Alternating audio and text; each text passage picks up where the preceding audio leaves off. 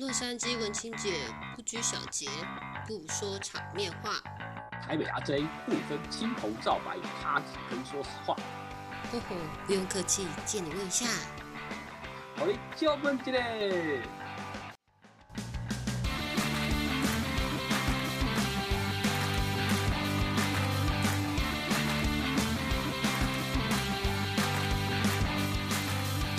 林姐，有，今天聊这个 topic 好特别哦。好像没有很特别，因为我最近也看到还蛮多节目都在讨论这个话题。那当然，我本来的初衷想跟你聊这个，也不是因为我看到别人想跟风。忽然有一天早上在刷牙的时候，就觉得。唉，人生走到这个坎站，就会 就很年轻。但是重点是刷牙跟这件事有什么 连接关联性？我只我只能跟你讲，我每次做家事还有做一些清洁动作，都会一头脑都一直在想一些有的没的。那我就没有那天真的是一大早的时候啊，然后在梳洗准备上班。我觉得可能是那一天有要开什么会，又让我整个很 struggle 吧，就是就觉得咋又一到讨厌的同事？啊，长的事情很多。突然就 pop up 妥协两个字，然后我就哇，很想要赶快跟你一起讨论。主要是这两个字，我可能从我想应该是几年前，从我一岁到我呃三十几年以来，应该都不认为我自己应该会跟这个字眼有关联。这个殊不知，我可能在日积月累，然后在这种生活的提炼之下，哎，好像慢慢的，我对这件事情的感触越来越多。我就发现，其实它不只是应用在工作上、生活上。啊，关系上面好多好多时候，我们其实都不晓得，我们已经被妥协了。嗯，对，是因为年年轻的时候就觉得自己无所不能，就想要照自己的想法去走。但是年纪越长，才发觉其实生活很多的事情是说，哎，我们可能要接受一些事情，妥协一些事情，是这样子的概念吗？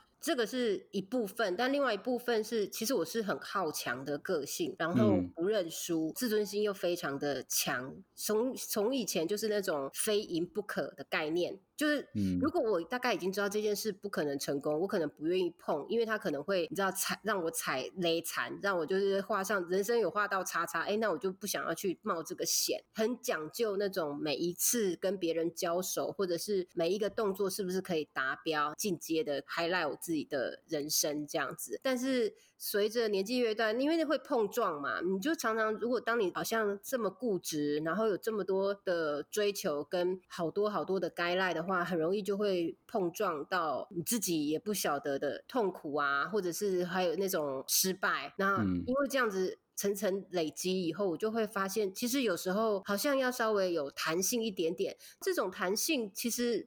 慢慢，它就会形成一种模式。我觉得弹性慢慢就会让自己越来越妥协。可是你已经不知道你正在妥协了，而是你会觉得这件事有得商量，或者是有可以变通的这个迂回或者是转环的余地。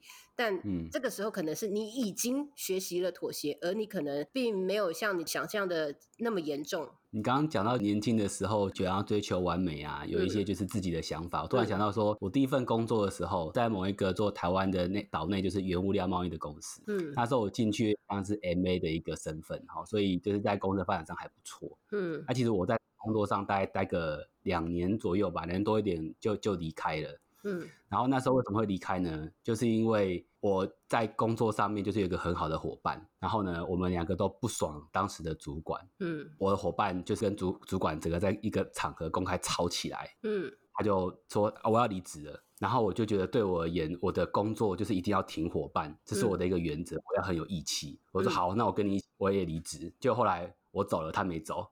嗯，怎么会这样子被冲康了？对啊，就想说哇，年轻的时候真的是觉得，嗯，好像有一些自己的妥原则，就不想要妥协啊。嗯，我不知道你有没有在职场上这种经验啊？职场上的经验超多的啊，我从以前就异常的固执，然后很多的坚持。那我不知道这是幸还是不幸，就是我其实从以前开始工作，我跟老板都相处的挺好的，甚至是很多到最后都类似有一点类朋友了，好像亦师亦友的这种状态。那因为这样子的嗯一个优势，就让我练就了更大的胆子，所以我很常会在开会的时候啊，或者是。部门互动的时候，好像就有一点天不怕地不怕的那种气魄。可是殊不知，这种状态是有一点刚愎自用。也是因为这样，我就会觉得，哎，这件事情我说了算啊，或者是今天要这么做，由我来负责。我好像自己就很会做这种拍板决定，然后把自己的想法。扩张到最大最大，来分享一个我之前的一个工作，就我跟老板那个部长呢，也是关系非常的要好。然后我真的以为一度都以为说我快可以叫他干妈了，因为 真的是连家里面的事情大大小小，我们都可以互相交流啊。然后有时候呃吃饭，他还会说：“哎，你把便当拿进来我办公室啊，一起吃。”都觉得你知道这是一种 privilege，你就会觉得哇，你好像黄袍加身，你就是跟别人不一样。然后当有一些同事跟他讲。讲话还会发抖，我都会觉得说。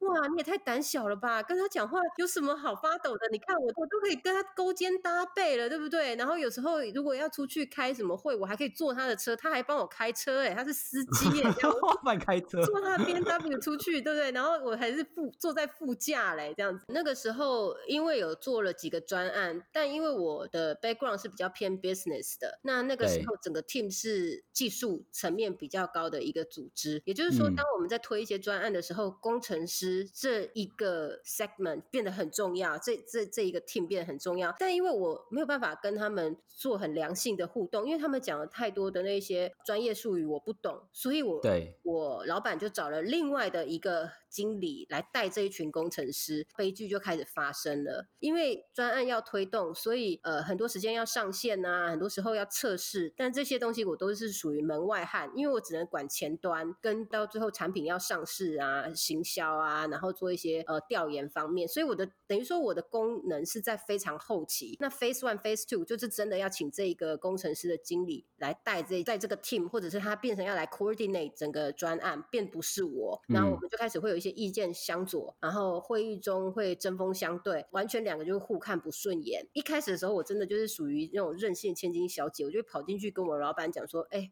你知道他刚刚在会议上说什么吗？”布拉布拉布拉是这样子。我那个俗称的干妈，她就会用那种关爱的眼神看着我，就好像我是那种被人家啃个稀巴烂的野狗回来。怎么呢？怎么还在咬人家啊？这样子那种，他也没有办法帮我做什么，他就会讲说没关系啊，你就让他去做这些 groundwork 啊，对不对？他们现在在做的都是这么这么这么基层的工作，你为什么要在这个时候好像也要主导这一切？不需要，你就让他去带，然后你只要去等于讲比较呃直接，就是你只要去收成就好了。等到他们把产品上线，你你做后后后面那些比较风光的，对不对？就是说那些台面上的 promotion 啊。然后去做 kick off 还是 roll show，这些你在做就好。这些时候你不要跟他计较。但是我真的那时候不知道为什么头头脑完全转不过来，我就觉得他一直在跟我作对，我就觉得这男的就是跟我作对。我们吵到大大小小部门的人都知道，这会要开的时候，一个讲话，另外一个就不讲话；只要一个 present，另外一个就不会给 feedback，就是。搞的场面真是很难看。我的老板还曾经把我们两个都叫进去他的办公室，真的是很幼稚，很幼稚，居然要我们握手言和。天哪！就是你要两个三十岁的人在那里握手言和是什么事情啊？然后我跟你讲，最夸张的是，我还死都不把手伸出来，就那个男的手还伸出来在空中，就在等我过去牵，然后我还一副就是你在说什么啊？什么啊？就是装没听到。然后我老板就也是有点尴尬，就说好啦好啦，不要。这样子啊，然后就又开玩笑讲说，哎，那那个某某某，你就让一下。这个女生嘛，女生她本来就是会比较别扭一下，然后心想说什么别扭啊？我就是讨厌她，什么都不懂。因为工程师就是照我做的，就以后产品是我要卖的，你不好好听我做，我以后怎么卖啊？做这什么普龙工的东西这样子。后来因为公司也很看重这些专案，就时不时都要我们 team 的人去每一个部门做一些 showcase，然后告诉他们说，哎，我们现在进度在哪里？就安定大家的信心，就公司真的有在朝一些呃数位前进。那你知道现在就是还是在很前端的部分，我根本不知道要怎么讲那些什么。Database 啊，哪一个系统啊，要跟哪一个 API link 在一起，那种很尖酸的字眼。当然，刚讲大概是我最可以了解的 term 了，其他已经没有了。我根本不知道在讲什么 ELT 什么蛙哥的这样子之类的。所以这个男的就爆红，就在短短的两个月就爆红，好莫名其妙。哦。就是我头上的那个 spotlight 默默就移到他的头上，对我就真的很像那个小丸子，不是有时候会在暗地里哭泣，然后就只有大家 就是，你在在哪里？迷路了。那某一天，我真的就又走进去我老板办公室，他就跟我讲了一句话，他说：“嗯，其实我觉得你眼光。”要看得远一点点，你很有能力，但是你要学的这个阶段，你要学的就是事缓则圆。嗯嗯，其实那四个字我那时候听起来就想说什么什么圆，什么芝麻汤圆，什么 就是还是听不进去，就觉得他什么都没有办法同理我，就被欺负了。然后我以前也帮他做了很多很多，帮他扛了很多很多的案子啊，怎么会这样子呢？我跟你刚刚的决定一样，我就离职了，我就觉得此处不留爷，自有留爷处，然后我就打包，然后就。走了。对，那当然，后来我还是有很好的一些工作机会。只是当我午夜梦回，比如说像刷牙的时候，刚刚 我会忽然想到那个时候，如果我稍微沉得住气一点点，用时间去换一些空间，我说不定那时候可以偷学一点点专案的前端是怎么制作的，不需要跟他变成朋友，但是我更不需要跟他变敌人，因为如果我以后在不同的公司又碰到一样的状况，难道我每一次都卷铺？盖，然后好像我就光荣的离开吗？我也没有很光荣离开。其实那个时候大家也会觉得说，哎，我就是一个有点斗败的攻击，然后离开了那个那个 team 这样子。但如果我那个时候有多学一点点，我刚刚讲的那些 technical 的 term 就不止这三个人嘛，对不对？可能我我可以大概讲一个说，哦，那个架构是怎么做的之类的。那所以就发现说，啊，原来。如果再更年轻一点，了解妥协其实是一个软实力，你你一样可以有你自己的框架，然后去捍卫自己的想法、坚持还有选择。可是你要常常去检视那个状态，是不是你现在做的所有的动作啊，还有跟别人的互动跟 response，会影响到的是短期的，还有那些损益的衡量。当你一想通了，你就不会 struggle 在那个 scenario 里面了，你反而可以很用很 overview 来看整个情势的走向，做更好的判断。刚刚分享这个经验啊，让我心有所感。你知道我是强到我一个经验，这个经验呢，你是都在做家事，突然会想到吗？嗯，我是在洗澡的时候，就边洗边冲的时候，就会不想想象那种画面哦。哎，不要讲，不要讲那么细。虽然我们的虽然我们的听众朋友很多都已经超过十八岁了，而且而且我跟你讲，有一个我们的听众朋友还问说一次系列，他就说。你们怎么敢聊那个话题？然后我就说，你是不是还没有按进去听？然后他就说，啊，什么？我就说，其实我们讲的，一开始讲的是很阳春的第一次。然后他就说，哦，那等到你们讲到很情欲的第一次，我再听好了。所以阿 J，你要 stand by 好，有一天我就会 cue 你说，不然就今天来聊一下吧，十八禁话题。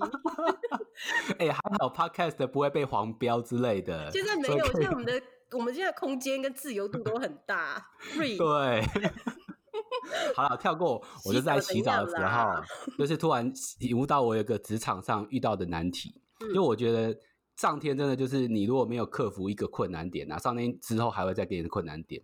因为我之前在某一个本土的大型金控。嗯，然后我那时候是第一次进金融业，在一个大型的金控公司工作，然后就进去之后，很年轻的时候就有个还不错的一个 title，然后就带自己带一个小 team。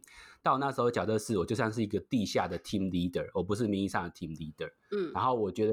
把整个 business 把 team 都做得很好，嗯，然后在那个公司里面就觉得不可一世，嗯，那不知道是后来可能大概做一年多吧，不知道是因为可能我还太年轻，还是可能是我不是念过洋墨水之类部分，就公司就是那时候 hire 了一个就是国外可能工作过，然后念过书，然后年纪比较资资深的一个人进来，然后就是直接在我上面。然后变成是一个是一个 team leader，嗯，然后那时候我就会有点不释怀，我觉得说我在这个公司虽然没有很久，但是我觉得我做的非常的好，大家都赞誉有加，team 也非常的喜欢我，为什么就是要空降一个人来在我头上？然后我还想说，好，那我不然就观察一阵子好了。然后那一阵子共事啊，就是可能是因为我已经有先入为主的一个那个想法了，对，所以我觉得这个没有多厉害啊。虽然是什么在什么大公司待过，然后国外喝过洋墨水，可是我不觉得他好像有比我厉害。然后他可以把这个产品做得很好，嗯，所以他提出的 concept 是一个类似像是一个哇，要做一个好大一个世界级的平台的概念。我就想说，我们的产品应该是适合一种就是做那种 loyalty 的一个平台，就是把我们的整个集团的客户其实做好。这集团客户可能就有千万以上的规模，为什么要做到什么世界级的什么平台之类的部分？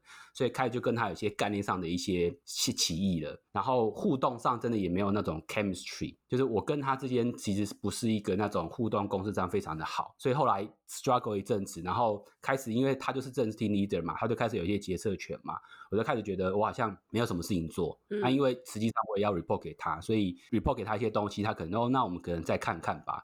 所以我就因为这样子，然后也荒废一阵子，我就想不行，我就是一个好像有点天之骄子，就像你刚刚可能分享，就像有点骄傲，觉得怎么可以在这个屈就于这个人之下，所以我就后来就离职了，就想说那我一定要去外面当一个正式的一个 team leader。嗯，然后后来我如愿以偿，我就是到一个 team leader 去带一个 team，我才发现正式带一个 team 很困难。虽然我在那工作也没有待很久，后来就是又在换换工换到现在这个工作。嗯，然后后来现在工作呢，大概也是做了一年左右。然后公司觉得我做的很棒，老板觉得非常喜欢我，但是因为我毕竟也不是到很资深，所以有一天又空降了一个 project team lead 又来了。嗯，然后刚开始我心里也是有点不熟，我也想怎么一样的事情又发生了。嗯，对。但是这一次呢，因为我就在那一次洗澡的时候，我有深深的领悟到，想到我当时在那个 local 的金控的经验，我就想不行，我这一次我一定要克服，就是要把自己的心态调整过来。就是他来，他一定有一些自己他过人的之处。我不需要跟他去争，我就是可以 focus 在是我自己本身有什么可以从他身上去学习的，嗯，然后我自己本身做一些心态的调整，也许过一个阶段，我可以有自己另外一个发挥的空间。那当然就是后来以结果来说，我这样心态的调整是一个从根深蒂固心里想要去改变，所以我也真的有一个改变的，就不会再因为哈有人空降过来，我就是不爽，那我又要离职了。然后现在就是刚刚，就是我刚刚突然想到你讲说哇，因为跟别人有争执，然后心态的一个那个分享啊。对我，我觉得对了，争执也是，或者是一开始的一个角力，因为有一点拉扯，就是哎，这这个现在已经是一个我觉得很 perfect 的状态了，怎么忽然有一个程咬金忽然跑出来这样子？对，但我我觉得这个都我们两个现在刚讲的。过往的经验其实都是很多的练习以后才累积了妥协，对那种是，因为我们也不会说哇妥协，好像听起来就是跟吃大便一样痛苦这种感觉，而是因为你。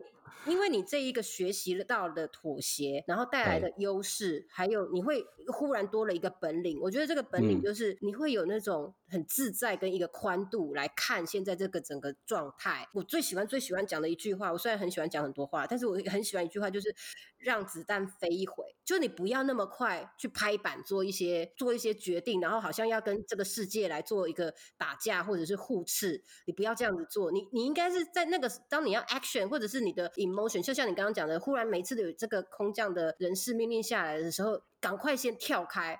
就你不要在那个情绪里面，因为在人在人毕竟真的是情绪动物，你可能在那个里面，你就会像流沙一样，就会一直陷进去，然后你就会觉得所有的人怎么都在跟你唱反调，或者是我有本来拥有的权利啊，我本来拥有的呃这一些受人敬仰或者是受人爱戴光芒，怎么都忽然不见了。尤其是我们就会说，我又没做错什么事，对不对？我本来就很好，或是我本来就给这个 team 带来很多很多的 benefit。对，怎么会到最后我是受害者呢？怎怎么会这样子呢？其实妥协不是。认输，而是你把想要的赢到手。因为 at the end，你永远不知道 who is the winner。这个 moment，你先 slow down 一点点。然后我还想要再 add on 的是说，我真的不觉得妥协就是等于吃亏，就是占便宜这件事情。个人是不是很 buy in 这句话啦？我不是一个想吃亏的人，我更没有想要占别人的便宜，而是整个这个妥协的过程，它是。我们因为存着不同样的不同的关系，然后还有我们心里面的矛盾嘛，然后又加上说，在职场上真的不可能凡事都按照我们每一个人的意愿来发展，或者是适当的安排。所以，如果你想要在职场上面有一点点的弹性、经验值累积，其实有时候 step back。会是很好的一个 action。那除了职场上，你在怎么家庭或生活，你有妥协什么样的事情吗？家庭或生活的话，我们曾经有一家四口都在四个不同的地方生活，所以反而是嗯，我觉得这方面真的很少，因为我们都很珍惜可以 connect 的机会，珍惜相处的时光，好多时候都可以退让，会有比较多那同理心，可以沟通，会有那么多的固执或选择，比如说要吃什么。么？啊，我们可能就想说啊，妈妈的生日快到，就她来做决定，然后她可能想要吃我很讨厌吃的，我也没关系。这样，像我来说啊，就是我现在也是结婚了嘛，那确实刚开始婚姻的生活，这就是需要很多的这种彼此的妥协。从小到所谓打扫的周期，像他就觉得每个礼拜都要打扫，那我就会刚开始就会在想说，哪个礼拜打扫？好像也没什么差吧，因为一个礼拜跟两个礼拜积的灰尘好像不会明显看到说哇那个一吹就整个飞飞灰都飞起来了。啊，我就希望说周末就是可以有一些休息的时间，你知道吗？如果你每个礼拜你都会卡着一个打扫行程，可能至少是半天的行程。那你可能那一天基本上就几乎没了。为什么？因为早上打扫完就觉得好累哦，那下午休息一下，不是不觉就晚上，所以一天的假期就过去了。可是如果你两个礼拜才一次，那他可能更脏。本来半天是不是要少一天？是不会到那么夸张，好不好？生活习惯还 OK，对。所以像这个东西，可能就是一种生活上一种习惯的妥协啊。嗯，或像是可能是比如说，可能他因为他有很多的朋友。嗯，然后他有时候就会希望说，哎，那阿 J 你是不是常常可以跟我们去聚会啊？嗯，啊，对我如果是一个有点烂马吉有没有？不知道大家有没有听我们的那个分享，我就是有点烂马吉。我我都有尽量一直在 IG 打这几个字，所以我想，你帮我打。对，啊，我就会觉得啊，还要出去聚会啊，就是因为我实际上是一个偏向内向性人格的人，所以对我而言，聚会跟朋友互动，或是跟可能特别是不熟的朋友，就是一个有点像能量一种消耗，是很累的一件事情。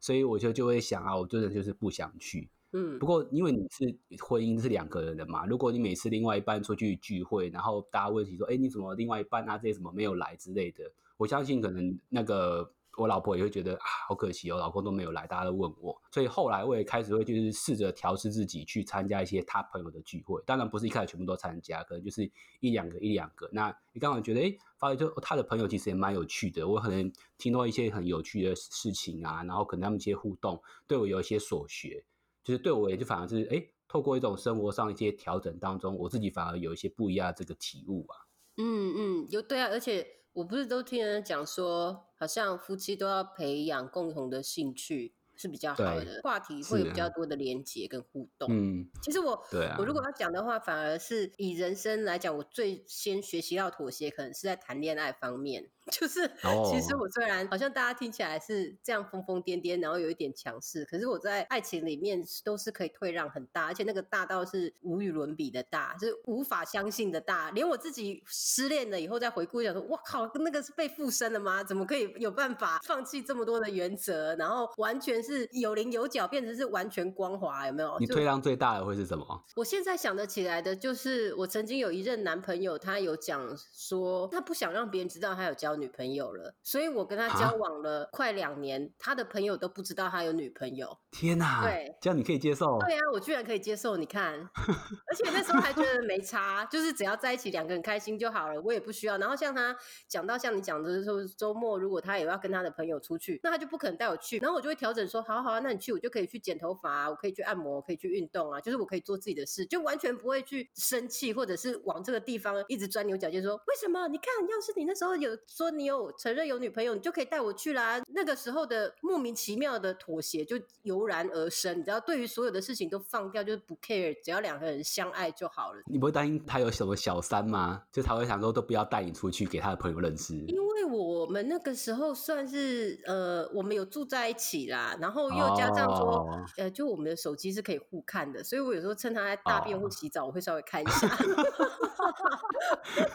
大便讲出啊，对，要 make sure 他进去会有一段时间我会看。当然，坦白讲也是因为他还蛮单纯的啦，他不知道，反正就他就是那个点他就过不去。然后甚至是我们交往那么长也没有很长了，就两年，他也见过我的家人，然后也跟我家人吃过饭、出去玩什么的。可是我连他的家人都没有讲过电话。之类的，更不用说见面了啊！天哪，这个退退让真的是非常非常的大。对，因为我都会觉得，哎，如果两个人在一起是开心比较重要，其他周边的这一些繁琐的或者是常规，不要拘泥在那边。因为如果拘泥就吵不完，那你会觉得说谈恋爱就是要开心。如果都一直 struggle 这种事情，那原有的那个含义就不见，那个美意就不见了。那如果你把这一切把只要你把这个东西放掉，其实两个人的相处是很轻松自在的。这种东西其实你只要吵了三四次以后，就会有一点觉得说没有什么意义，因为吵还要再和好，然后感情会一直消磨掉。因为我很不喜欢那种和好，因为如果有破损，我都觉得不完美了，所以我就尽量就已经有裂。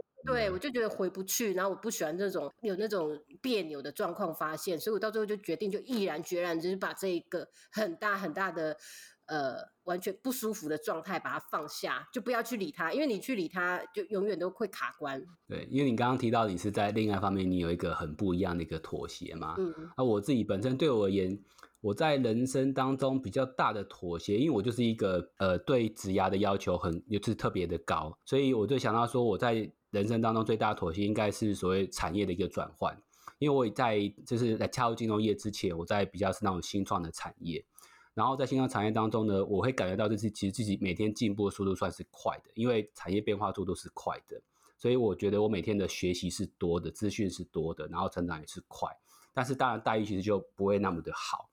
然后后来那时候其实因缘机会有一个金融业的机那个。工作机会踏进去，我其实当初一个很大的 hesitate 是金融业，就是印象中都是很守旧、很步调很缓慢的一个产业，然后里面有一堆很多那种人事规章啊，什么 SOP 这些要去遵守。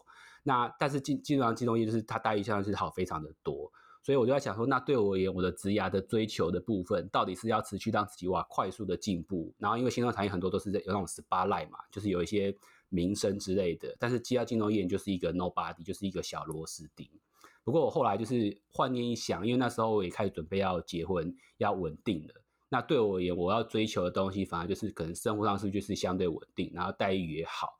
那有时候民生可能不见得是一个很实际上的一个东西，就是反而是妥协在生活上都按。你现实上如果跟另外一半、跟家人其实有一个好的一个生活，你不必要真的追求就是哇掌声，或者是未来可能就是突然有一天什么 IPO，然后 RJ 什么超厉害的什么 CEO 之类的，就是我反而就是会觉得回到一个比较是现实生活的一个选择啊，这是我突然想到我在人生的妥协上。就是选择上一个比较不一样的一个转变啊。嗯，我我觉得这应该是每个人都会遇到的啦。你从就学时期出社会，出社会谈恋爱，然后职场，然后进入婚姻，变成父母，这角色的转换一定都会有一些妥协啊。因为你说进入婚姻就是一种妥协，像你刚刚讲的，然后进入职场也是，男生还要当兵，当然现在就变得很简单，母名之。但是每一次的场地的转换，角色的转换，你好像就会有一些东西是适时的需要放掉，再开始 move on，然后去。学习现在就老天爷要你有的功课是什么？所以就刚刚讲的，原来我们都不知不觉已经在妥协，但可能都要经过了一阵子回头看，才会发现啊，原来我那时候选择了向左转而没有向右，其实我已经是 move on 到另外的一个 stage，然后也已经放掉了那个时候的偏执，还有那个时候的坚持了。这个都是成长的部分啦，我觉得。其实很重要的是，你那个重点是说，你说到妥协，但是当我们做一个抉择之后，真的就是不要后悔，不要往回看，就是持续的这个往前走。我觉得这样的心态可以让自己更健康的往往前往前走下去啊。嗯嗯嗯，我对了，这个变成是说，因为当你在做适当的妥协的时候，你要相信你自己是在创造另外一个很稳定、跟你的自我实现目标更相近的一个状态。因为你这样子做，你才会很人家说很 pleasant 嘛，你很愉悦的进入那个新的 stage。不然的话，你会你还是一样心里面有那种不舒服啊，然后会有那些困扰在的话，其实它只是会隐藏着你事后对这件事情的不满。然后这个妥协就会到最后会变成一个好像破坏性的张力，是你没有办法去预测的。哎我们今天这一集会不会特别的掏心掏肺啊？那大家跟看到真实的文清姐跟阿 J，没有哎，因为你刚才讲人生妥协，我有一点放空了，就觉得说想说，哎，怎么怎么每次都在讲那个什么本土的什么金融啊？然后我后来又 我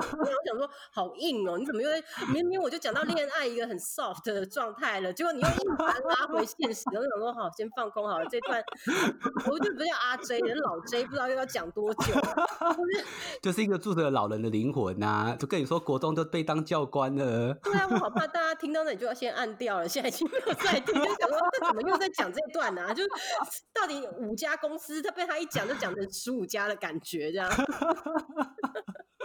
好了，大家如果喜欢，大家就直接听文清姐的那一段，有没有那个很 soft、很很爱情的那个抉择这样子？对，如果大家跟我有一样的这种坏毛病，也一定要来跟我分享这样子。但如果你们很喜欢阿 J 这种很硬的题材的话，也一定要告诉我好不好？不然的话，好像是我个人的偏好问题而已。好了，反正总之分享给大家，你的亲朋好友，大家都来听听看呐。就是想要硬的可以听阿 J。想要软的就可以听文晶姐，对，想要好笑的就来 i 就来 IG 跟我聊天。文晶姐二十四小时啊，是二十四小时吗？差不多，我真的只有睡觉的 四五个钟头没有，然后开会的几小时，其他时候简直就完全挂网的。对自己几乎不睡觉的，我每次在台北这边，然后三不五时，看哎，突然文晶姐又丢讯息过来，然后说哎，现在多安一时间。半夜两点钟，对对，我昨天也是跟另外一个 podcast 在聊天，然后他就说，哎，你们洛杉矶那边几点？我就说，哦，目前是一点四十分。他就说，赶快去睡觉。我说，哦，好，拜拜。就就已经跟他聊了一个小时，然后他才发现说，哎，怎么跟台北时区不太一样？这样子，好哦。好啦，那我们今天就聊到这边喽。好，拜拜，拜拜，拜拜。